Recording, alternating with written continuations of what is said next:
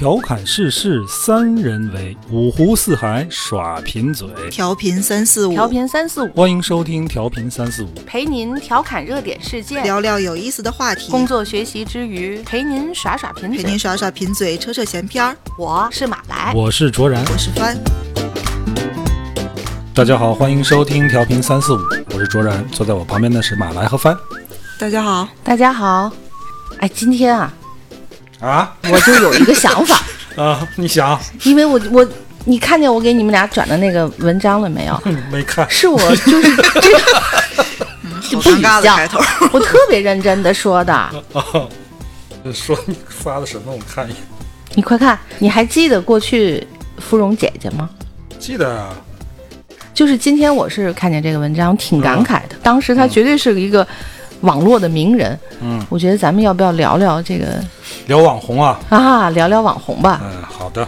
因为那个时候还没有“网红”这个词儿，就是会有一些人特别火了，就就成了名人，嗯，是从网络上认识他们的。你有吗？有啊年轻的时候，你说不就是我从网 你你现在认识我，不是从网络上认识的。我年轻的时候知道的，就看的比较多的，当年啊，就榕树下。嗯嗯，你你你小时候看过？看看网文学青年哪 哪能不看 榕树下呀、起点啊这这类的？嗯，对，这个你说网红啊，就你说老网红那芙蓉姐姐那还算不上最老的了。的。最老的都是什么？就是什么安妮宝贝啊、痞子蔡呀、李逍遥啊，这类人。对，那个时候追安妮宝贝就是在看她的书，前后，就是在那个榕树下上我认识的安妮宝贝。当时是我还上大学，要毕业不毕业，毕业了也没毕业那段时间，这是什么日子段儿？就两千年前后的事儿。九七年有的榕树下，哎，当时感觉互联网就是一个完全未知的、对神秘的，又充满美好和刺激挑战的这么一个。我这个年龄段在那个时候就觉得上网是一件非常时髦的事情。对，当时上网真的是探索。真的可以用这个词冲浪啊！那那阵儿还其实还谈不上啊，网速你也浪不起来，没错，没错，上个网对吧挺费劲。？费劲极了，拨号还得二六三。年轻的听众朋友就觉得像说黑话一样。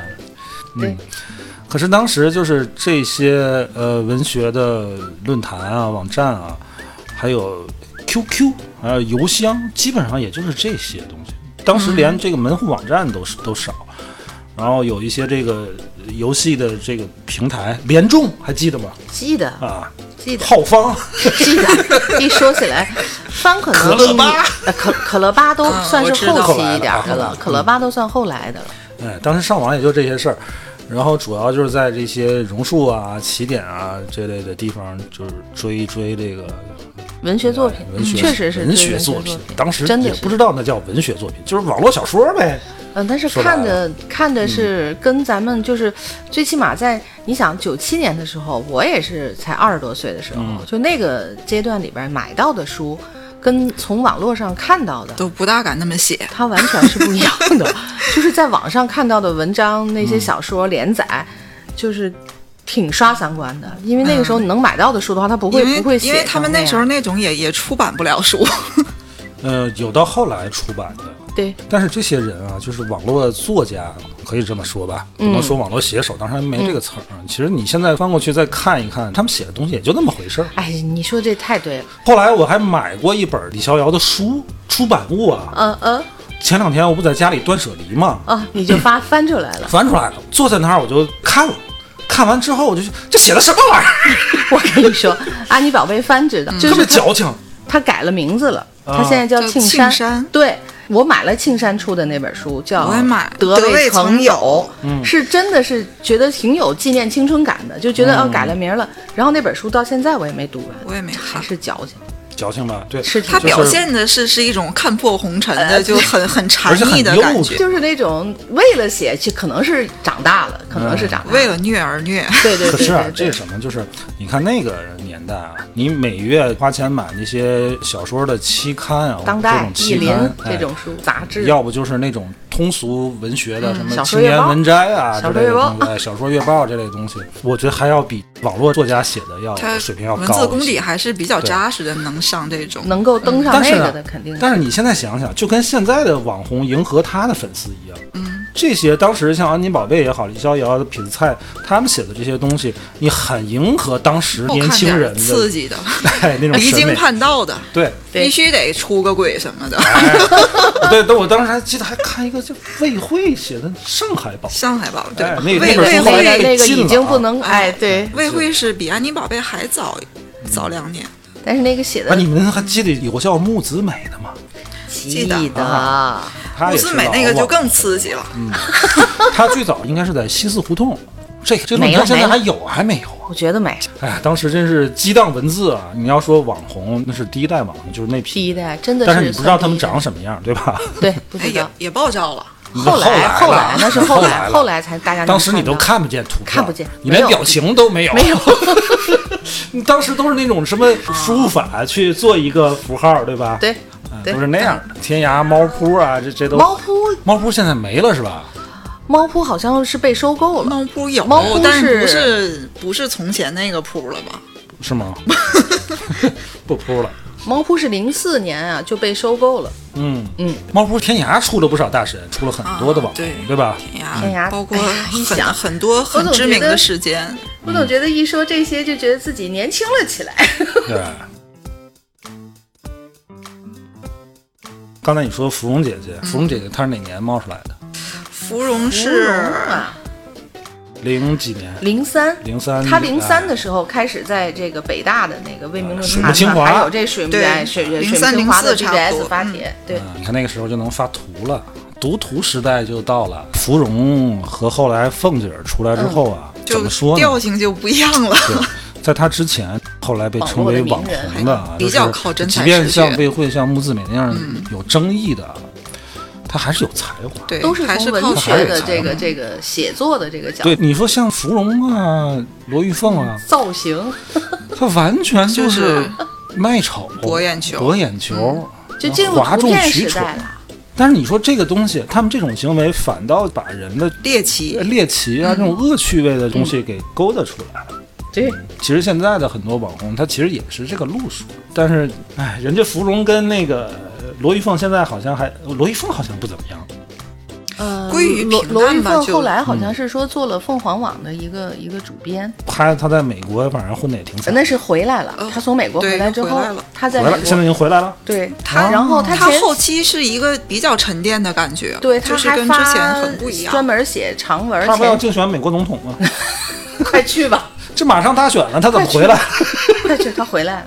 什么时候开始的？现在是不是还在凤凰网做主编？我就不清楚了。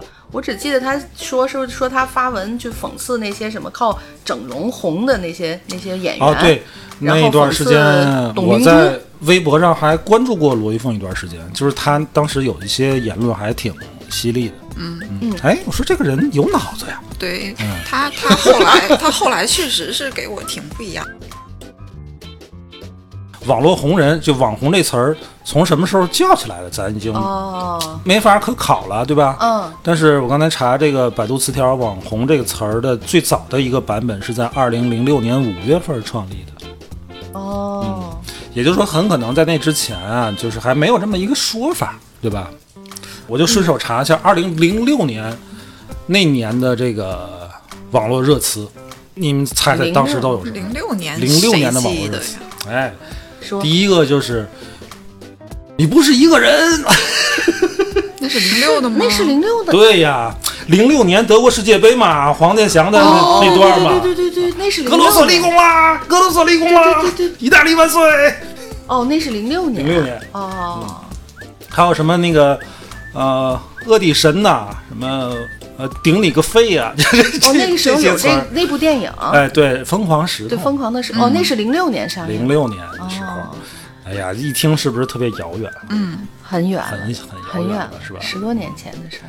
呃，零六年的时候，应该是还没有微博呢。微博是零九年，嗯，当时还是博客时代，哦，对对对对对，博客写博客啊，写博客写过吗？写过，你写的是 QQ 日志吧？你还真别说我那个年代是写 QQ 日志，哎 QQ 日志我写的绝对比博客多。对他说的特别对，我还是 QQ 日志写的多，我也写过，真的是啊真的 QQ 日是志。而且那个时候可喜欢看了，现在都我锁起来可喜欢看别人写的 QQ 日志了。去别人空间是吧？哦踩踩，大家大家都互相回猜。踩。哎呀，我想起来，哎呀，一下真的是太有年代感了。对很有年代感啊。对，你刚才，所以你刚才说零九年才有微博时候，我还想是吗？是零九这么晚吗？不是零八就零九，反正就那阵儿。哦，所以你反正零说前面六年的时候肯定是没有对微博对对对，对，嗯，零六年也是刚有，可应该是零五年是博客元年。在那之前，你说都玩这个 QQ 空间嘛，对吧？嗯。后来这个有了这个新浪博客之后啊，让人觉得大开眼界，因为你 QQ 空间你只是在你的同学好友之间能互相你的社看，交关系，这你能看见明星啊。明星写的东西，当时你还记不记得，在这个博客时代，中国第一博客女王徐静蕾，你你是他当的粉儿吗？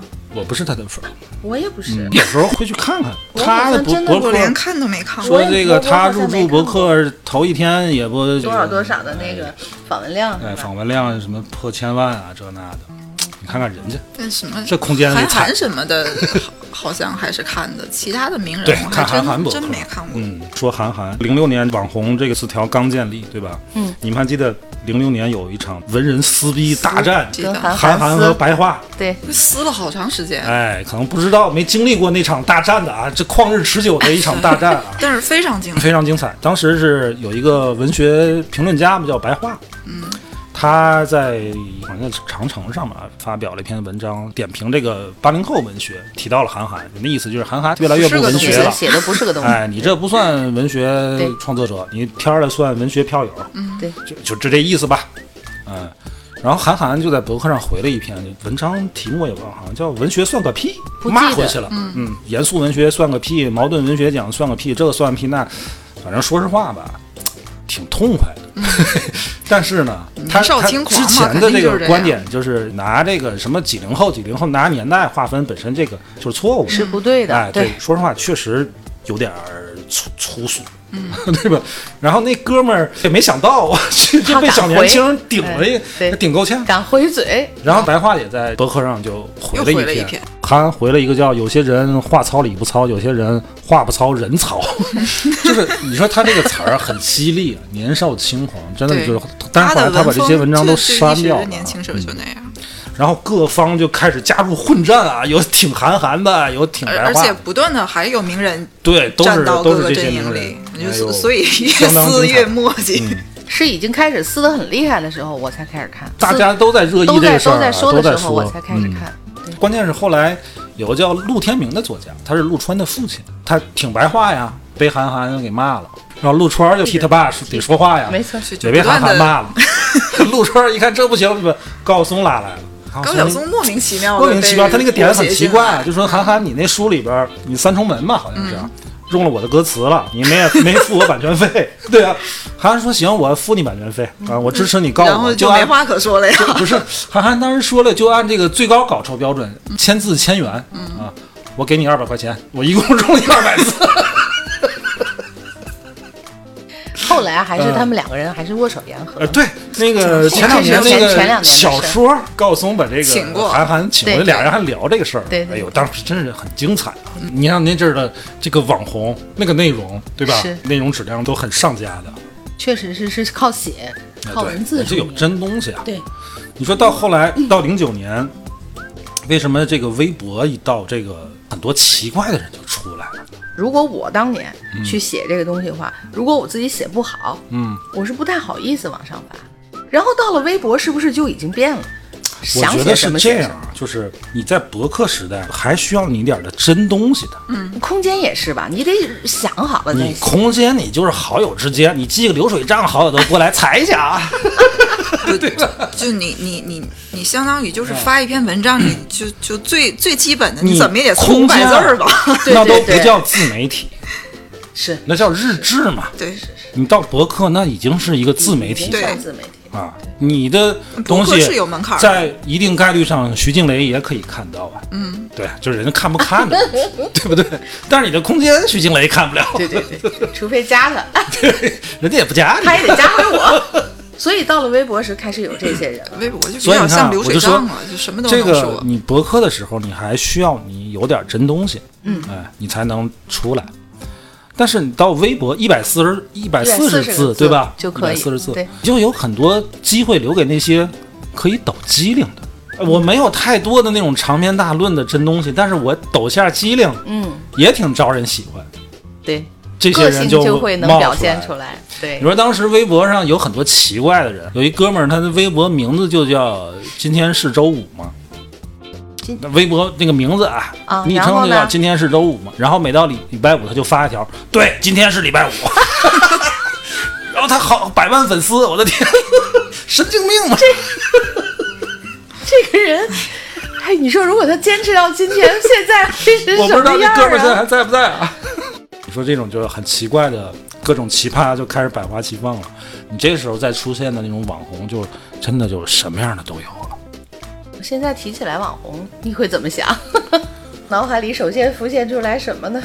一张网红脸，对，反正我是这个，锥子脸，对，锥子脸，锥子脸豆腐心嘛，去 这人现在不不都招高鼻梁锥子脸。叫优质短视频是什么博主？你记得郭美美吗？美美还不算那种，她长得是已经就就是那个那个脸型了啊！她火了以后，我觉得是不是？你看看她整容之前，她不是那样，她她整完也不追，整她整容之前完也是一个那个哎呀，想起来过去网红的他人，长得还不如甘露露呢。咱们 甘露露是锥子脸，对，你甘露露人家他妈长得也挺哎呦风呦呦呦呦，韵犹存的。咱咱俩都会被 咱那时候叫叫瓜子儿脸吧，说从网络上红起来好看的人，我就想到奶茶妹妹，啊，对吗？奶茶妹妹是从网上红起来，对，凭一张照片走红的也挺多。奶茶妹妹就算一直直活下去，你看小胖，小小胖真是莫名其妙。已经已经听不到小胖的这个了。嗯，还有一个你们记得就啊就拍他们班里边有一个男生的正脸，露了一嘴牙，那呲着牙乐。但是可笑的呢，是他身后有一个男同学，就是很迷茫的这样的。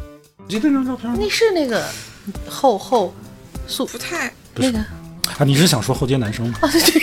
后啊后舍后后摄，后舍男生啊，这俩人当时我老喜欢。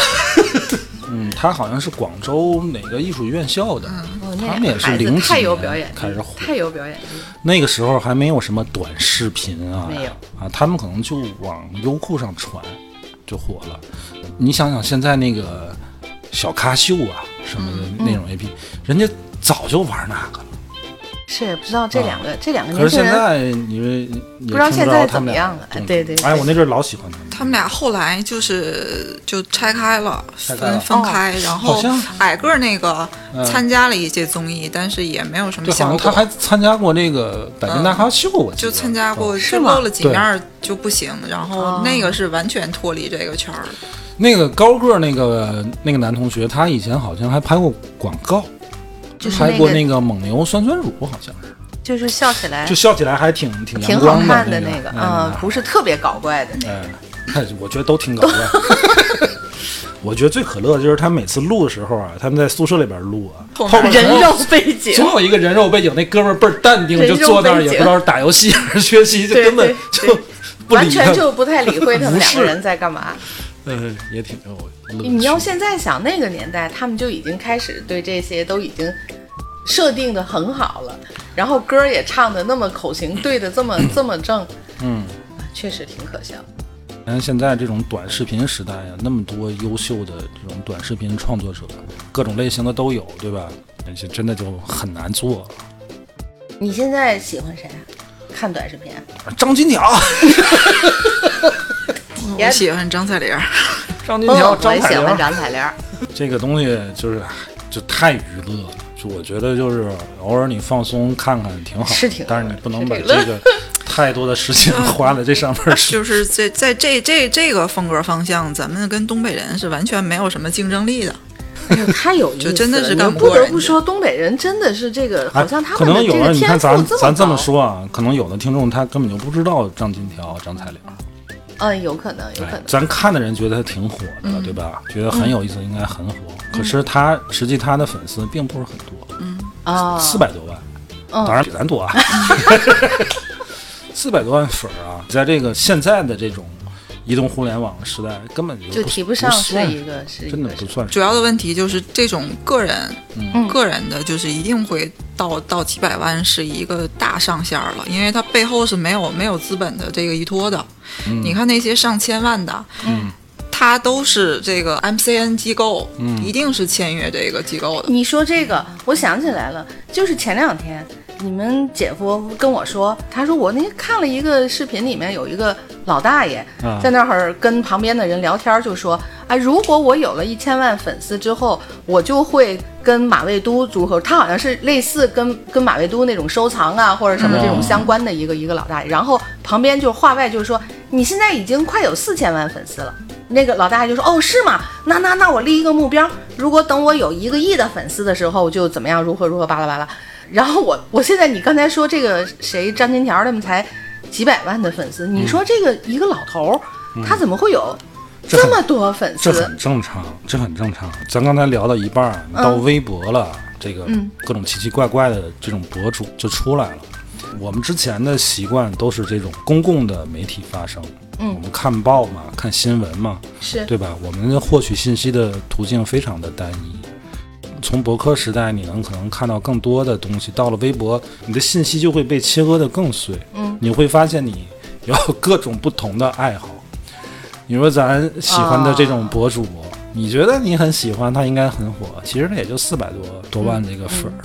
嗯其他的，你说那个老头儿，嗯那一四千多万的粉儿，嗯，奇怪吗？一点儿不奇怪。你不知道也可能是在他的专业也不奇怪啊嗯，因为现在这个娱乐的东西被划分的太细了，太细了。这个粉丝也会很细分，是吧？也就是说，因为，嗯、我的年龄，我的呃学历、阅历，我个人喜好，我就会去关注不同的人呗。你现在是是根据你这个观点是这样的？你你这么说吧，你看我刚才去查这个网络红人这个百科词条，嗯我查它的历史版本，嗯，它的第一版本在二零零六年五月份建立，嗯，然后到了这个版本更新到二零一八年左右的时候，嗯，这个词条内容里边多了一个一项东西，是什么？叫网红一览表。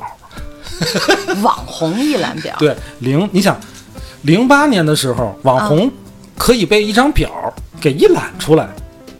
哦，你想想，当时的网红数量之少，对吧？嗯，你说你现在排你能用一张表把网红给揽出来吗？天 多少不可能张表也了吧对吧嗯，呃，已经不已经不可能。各个行业都有这个一个各个行业，一个就是现在我们的这个资讯平台也特别多，短视频平台，对吧？像喜马拉雅这种声音频平台，嗯，然后这个直播的直播你又分很多呀，游戏啊，你就说视频类也分很多，对不对？你像 B 站那种 A 站那种，你在 B 站里边又又细分很多，我我 B 站进去我都晕，就各种类型的东西，对吧？被细分的太多了。你各个平台有各个平台的这种这种当家的网红，很多网红，你说我看一些东西，说这个网红怎么怎么，我根本不知道，没听过。是是嗯，会根据你自己的喜好，你尤其是你不接触的这种领域，你更不知道。就那种，这我也不知道他直播在干什么啊，就被刷礼物。这小姐姐就在那儿一张网红脸唱啊跳的，我也不知道她她在做什么，啊，人家就就红，你是 我是理解不了。所以就是你你说咱现在啊一提网红，可能会多少有点贬义吧？你们觉得呢？有一点儿吧，可能在我这儿看来，呃没有没有特别扁，有一点儿不多。嗯帆呢？翻觉得扁吗？我我我是觉得不至于是贬义，但是我确实觉得嘲讽吧，别说贬义。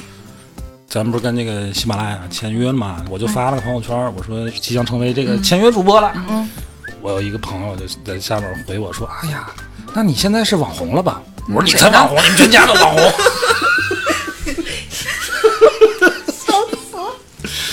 哦，我可能不是贬义，但是我可能多少会你自己会比较抗拒这个词儿，会有点抗拒，有点反感我也不知道这个抗拒的点在哪儿。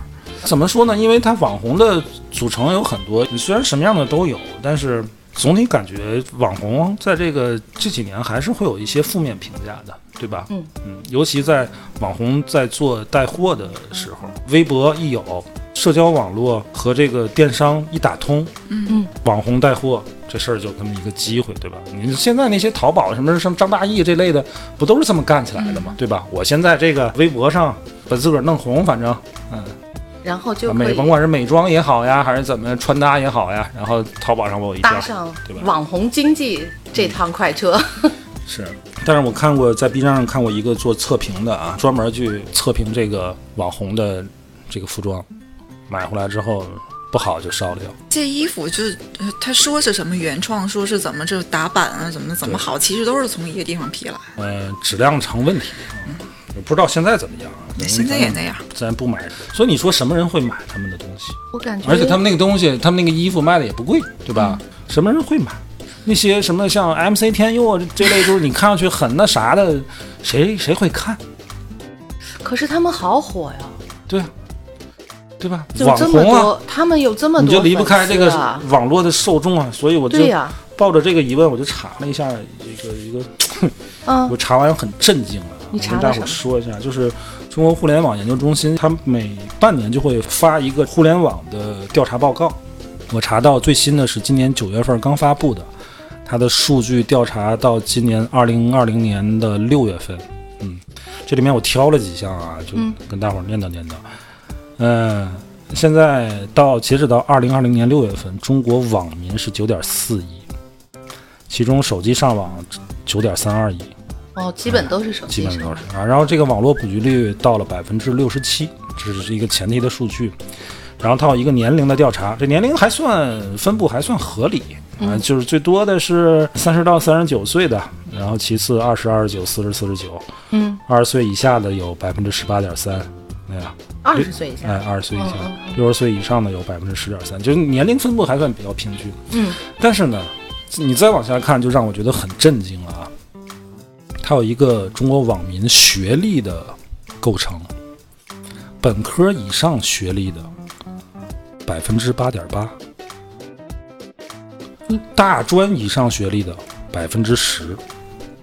加一块儿就不到嗯百分之二十。哎，也就是说，大专以上学历的网民不到百分之二十。呃，高中中专技校学历百分之二十一点五，初中学历百分之四十点五，小学及以下学历百分之十九点二。你 再说一遍，初中学历四十，百分之四十点五，初中学历是占占比最多的啊。它不是说初中生占百分，是初中学历。当然，这里边可能包含一部分初中生啊。但是这个问题就是，你看一看这个刚才我说的这个年龄的结构，年龄结构二十岁以下的它占百分之十八点三，我可以理解为就还没上大学，对吧？对对对，或或者是刚或者是刚上大学，嗯，年龄结构占百分之十八点三，但是与之相对应的高中及以下学历的占到了百分之八十。那也就是说，里面有百分之六十就都是嗯，就是没怎么上过学。对，对。所以，所以这就比较好理解咱们咱们之前那个聊过的对你啊，送外卖的那个，为什么有那么多人有操这些没用的心，碰到那些杠精啊，对啊这些 就对吧？街溜子。然后还有一个职业构成也很有意思啊，它这个职业构成列了很多，我就挑了这个占比最高的前五个和占比最低的前五个跟大家伙说啊。占比最高的第一个是学生，占百分之二十三点七，个体和自由职业者占百分之十七点四，农林牧渔的劳动者占百分之十五点三，农村外出务工人员百分之十一点四，公司企业一般职员百分之六点八，这是占比最高的前五种职业。嗯，占比最低的前五种职业啊，第一，党政机关事业单位领导干部 百分之零点三，这是最少的。嗯，公司企业高层管理人员百分之零点七，嗯第三，党政机关、事业单位一般职员百分之一点六。第四，企业公司中层管理者百分之一点八。第五，下岗无业和失业人员百分之一点九。这个能看出点意思。来吗？嗯嗯，什么人在上网呀？闲的嘛哎，闲的人。闲人嘛，主要是。对哎，对，你看高管啊，党政机关的呀、忙的人家没有工作就，是都闲人跟凑合活着没有问题，嗯，然后特别忙的就没空的和没钱真的没有心情的，人家是不看的。对。哎，接下来还有一个更震撼的啊！你咱在上网的时候，经常会遇到对方网友，好像这种嗯年年收入百万、千万的那种感觉哈，都是很高级。你这个调查是收入结构调查啊。我先说这个，大概分了几档，呃，就王思聪那档，他归到八千以上，月这个到头了啊！他这个调查分档的分档分格局就很小了。哦八，他就是月收入从八千开始分哎，月收入八千元以上的，这是他调查的这这组啊最高的，啊占多少呢？百分之十一点五啊啊，八千以上的占百分之十一点五，啊无收入的啊，啊！就最低的无收入的啊百分之十点五，嚯，这俩就差不多了。哎，然后中间的那个啊，三千到五千的百分之二十，嗯五千到八千的百分之十二点七，嗯三千元以下的。啊还有收入啊，啊不是没收，但是收入三千元以下的啊百分之四十五点四。怎么那么没点正事儿呢？你看啊，等会儿啊，他刚才说的两个数字啊，我刚才一直就在想，因为我被他那个初中学历，我真的是震到了。呃，初中学历再配上那个是四十多，对吧？四十几我忘了。初中学五，然后你刚才说三千元以下，四十五点四，嗯，应该是是一类人，对吧？嗯，然后你看这个这个数据就，这是这是这是同一批，从这个职业结构、学历构成和收入构成，你就大致能明白你在网上经常会遇到的是什么样的人啊？哦，为什么会有很多奇怪的人被捧红？我就想起来前段时间这个那个唱歌撵烟头那哥们儿叫什么？谁唱歌撵？杨杨坤呃，杨坤哦，唱歌撵头，啊，杨坤前两天在做直播的时候啊，人粉丝让他唱一个什么什么歌惊雷啊，啊？对，惊雷，惊雷，惊雷谁唱的？我也不知道是谁。就有点像那个喊麦那样的啊。粉丝让杨坤唱惊雷，杨坤老师呢，他也没听过，他不知道不知道这首啊，歌，不知道什么。他说回来我看看，他一看他就怒了，说这他妈也叫歌 啊？然后他他就录了一个视频在网上发，就 diss 这首歌吧。嗯然后惊雷的这个惊雷的演唱者叫什么？我不知道啊，反正是一个 M MC 啊，就那种喊麦那种东西。带 MC 的肯定就是喊麦了。哎，咱咱也不懂啊，咱也不敢问。就公然又 diss 杨坤惊，雷不叫歌，你说很难听、俗气、恶心是什么东西？这歌没有任何技术含量。那大家现在都在唱不同版本的惊雷，你说他们脑瓜子是不是有问题？你看惊雷现在多火，比你任何一首歌都火。下面呢，我来唱一段，嗯，你来听听原版惊雷。这冬天就北京，它地陷四清水银四地，说群山火焰有地，云间听天地，乌云我是正在这呼啸天地。我也不知道收听三四五的听众朋友，你们是不是喜欢惊雷那首歌？喜欢也没事儿，我们也不会看不起你的。我对对对对对对，反正我觉得这个事儿里边，我肯定是站杨坤老师啊。我也不知道为什么会这种东西，他们会称之为音乐，称之为歌。对，不不具有音乐性。不去评论他这种形式啊，但我觉得至少像杨坤说，那不是歌，那不叫音乐。但是很多这个 MC 的粉丝也狂去攻热粉丝去攻击杨坤，哎，说你看看咱刚才那个数据，你就能明白了，对吧？啊这是有道理的。你说为什么像张大奕那些啊，虽然不贵吧，质量也不好，那种衣服能把这个人捧火？哎，那也是有数据支撑的。你看他的这个粉丝结构就是这样的。所以现在还是下架了这个 MC 的歌，广电已经不让他们唱。是吗？广电对于亚文化的整顿，让喊麦文化跟 MC 天佑嘛遭到下架。一人我饮酒醉又，来了，但是现在这几年就是不好喊。就是因为抖音跟短视频的这个这个这个火呀、嗯他又让这个喊喊麦的这个死灰复燃了。包括早期的那些就以、嗯以卖丑博眼球这些红的这些人，嗯我还是把他们归归成底层底层网红。底层网红，对他没有没有很扎实的、很实质的内容去支撑它，嗯那结果基本上就是要不然就是被遗忘，要不然就是被封杀，只有这两个结果。嗯，就你靠低俗的东西红起来的这些，所有这些，我我觉得都是一样的。所以你说网红啊，为什么一提到这个东西，我刚才聊的我会有点抵触这个这个词儿呢？嗯，咱刚才聊这些事儿，我就想起美国有一个作家叫尼尔·波斯曼写的《娱乐至死》。嗯嗯应该都看过这个这本书哈，对吧？没看过的应该也都听说过，他说的是什么东西？这个美国当时那个社会啊，公众的话语从印刷品转向电视，对，他就担心这种情况是这个过度的这种电视电视嘛过过度的这种娱乐化呢，会让公众的话语权由曾经的这种理性啊、有秩序啊、呃有逻辑性的变成这个脱离语境、肤浅、碎片化。他的他的担心是这个，对吧？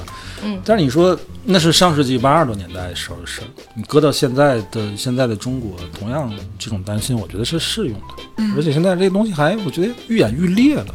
对，你说中国从这个纸媒到现在的互联网，那才多少年？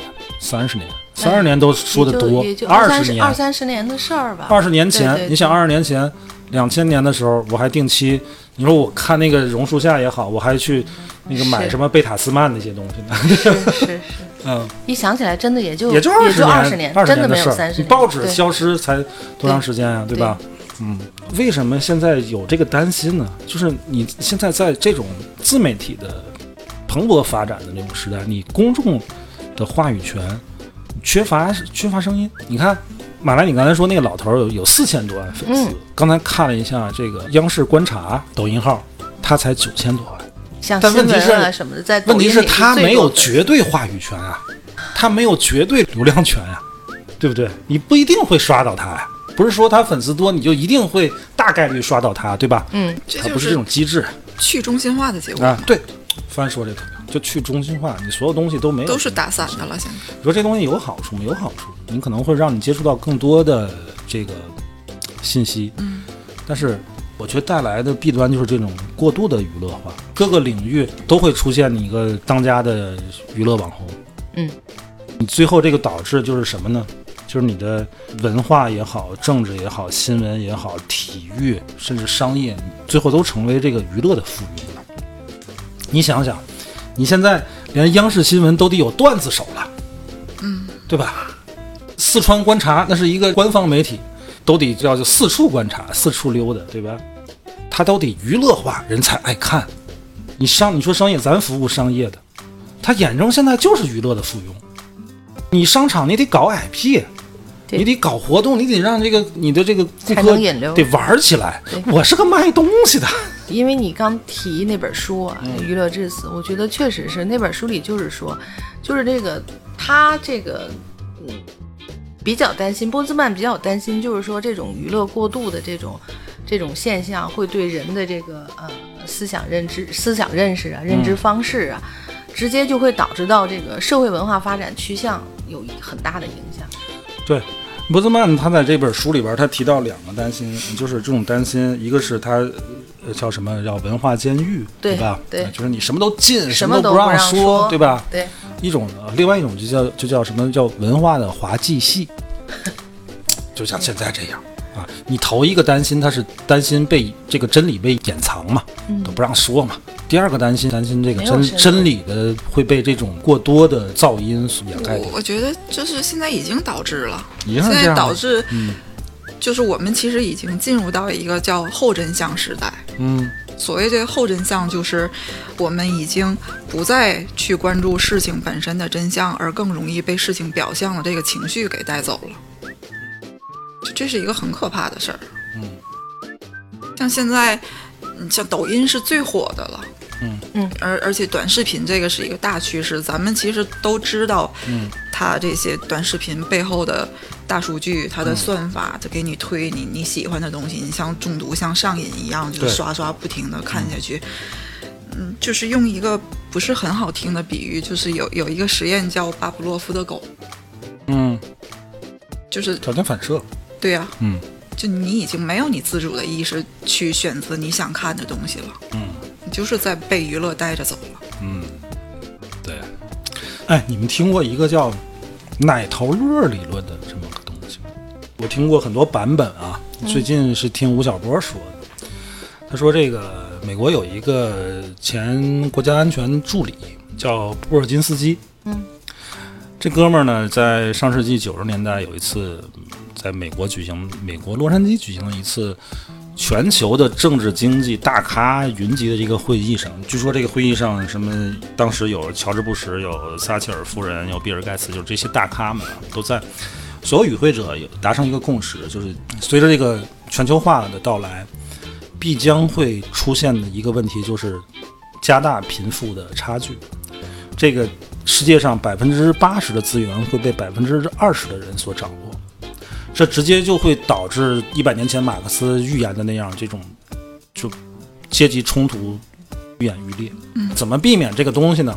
就是给那个百分之八十即将被边缘化的人，给他们一个安抚奶嘴儿，给他们一个奶头儿，呃这叫奶头乐理论嘛。嗯，那呃就是什么呢？就是发展娱乐产业，体育呀、游戏呀、啊娱乐电视啊、综艺啊这些东西，让他们那百分之八十把精力放停在这些停滞在这这个地方，你们就有给你们个奶嘴儿，哎，你们这说奶嘴儿，你们自个儿乐就可以了，呃，你就不要惦记那个我们这百分之八十的资源了，你们那百分之八十人就分那百分之二十的资源，然后平时看看这些娱乐的东西就可以了。这是奶头乐理论，当然这个理论我后来查了查，我也没太找到这个充分的证证据啊。确实有这个布尔金斯基这么一个人，然后那个会议确实确实也有，但是呃，是否真的有这么个理论，我现在不太知道啊。但是他这个描述，我觉得是对的。嗯，现在眼睁就是这样。你看看咱刚才那个呃网民的这个职业构成，是不是对，啊？那些社所谓的这个社会的精英都在干什么？你不知道人家干什么，反正人家不上网，嗯，对，人家不捧那些网红。你咱们捧的这些网红，他也不是咱们传统意义上的说的这个社会精英，嗯，他也不属于，是他是社会精英打造出来的产品。你说以前啊，像咱最早说这个 互联网刚有的时候，还还激荡文字的年代，那还是精英，嗯，对吧？你甭管你说这个韩寒也好呀，你说罗罗永浩也好啊，方舟子，这些确实有才，对吧？你看现在，你知道到后来这个凤姐之后出来的这些所谓的这些网红，还是属于一个产品，一个奶嘴儿。哎，你们俩别这么沉默，这个这个事儿一我这个点都不不悲伤、啊。我我是我我不是我是在在在想，因为我也没有想到今天咱们这个节目哈，本来还是我说，因为嗯一提起来嘛，就是。呃，越来越觉得这个话题挺有深度的，所以我就是在想，没什么深度啊从来都没有想到会会聊到这个这个层面上。我我起码是我个人觉得我我有些地方得仔细再想想，不像我想的这么简单。你从你的数据和你刚才这个，我我我跟大伙儿这么说吧，就是你，即便你现在不追那些网红了，嗯你不上网了，不是这个你也不会成为那，个百分之二十不的人。不不是这个意思，我能明白你的意思。我只是觉得这个事情，其实我们嗯，升斗小民做不了什么。就是即使是我们看了那些你刚才说的这些，嗯，是一个奶嘴儿安抚奶嘴儿一样作用的，呃，这个综艺也好，或者说什么娱乐的节目也好，嗯也确实挺开心的，也确实能够丰富就是啊，这个我看张自己的生金条我就活很开心啊。对，所以我觉得它不是一个不不抵触，但虽然说你那个数据挺震撼我的，嗯但是我觉得就是看你个人的选择，在现在的这个时代里面，你可以。你选择不了这个经济的走向，或者说这个事态的发展，你起码能选择你自己，你自己去怎么看待现在的这些东西。你愿意觉得它是个享受，我该看这个金条还看金条，看也没有问题。就、啊，我该该上就上，我不喜欢追网红那些推荐的呃、商品，我就不买，就做好自己。这是我一直就像你说我不说话，我在想什么，我就是在这么想。嗯，好像最后聊的有点这事儿有点有有点沉重，有点沉重、啊，有点沉重。我们本来是要聊一个娱乐的东西，也挺好其实，没必要那么沉重。嗯我我就觉得这个数据啊，我看完了感觉，我虽然也很震撼，但是我就觉得嗯好多事儿就可以理解。好多事儿你就可以只是能通了。为什么有时候网上那么多戾气，对对吧对对？那么多跟你这个就杠精的人，对对吧对那么多好为人师，然后说的满哪儿不是哪儿，那么多装逼的人，他们都从哪儿来的？你就知道是怎么回事儿了。你以后再上网，哎，你就当 放平的心态去嗯 冲浪就好了。对，就是看你想看的，看看你觉得能让你高兴的东西，是那那些东西就不用去啊占你尽量。少在这上面浪费时间，还是、对吧？嗯，呃，得了吧，今天就到这儿。另外啊，就是帆再说一下你的那个啊，个人的微信号，加我们主播帆的微信号，带大伙儿进群，好吧？嗯，五九六五八幺五幺，啊，微信搜索五九六五八幺五幺对，啊，加帆的这个微信，然后带大伙儿进群，群里可有意思啦啊！而且今天我们刚才说的这些这些数据来源，我刚才下的那份报告，如果大伙儿感兴趣的话，也可以私信我，或者是加帆的微信进群，然后我发给大家。啊挺帆把微信号再说一下，五九六五八幺五幺。嗯好，感谢五九六五八幺五幺对本节目的大力支持。哎，今天就先聊聊到这儿啊！这刚才这是一个广告位啊，虚位以待。得了吧，拜拜拜拜拜拜。风吹过大地像牛羊，呼伦贝尔泥土都香。一挥手雄鹰在天旁，把天地都收进胸。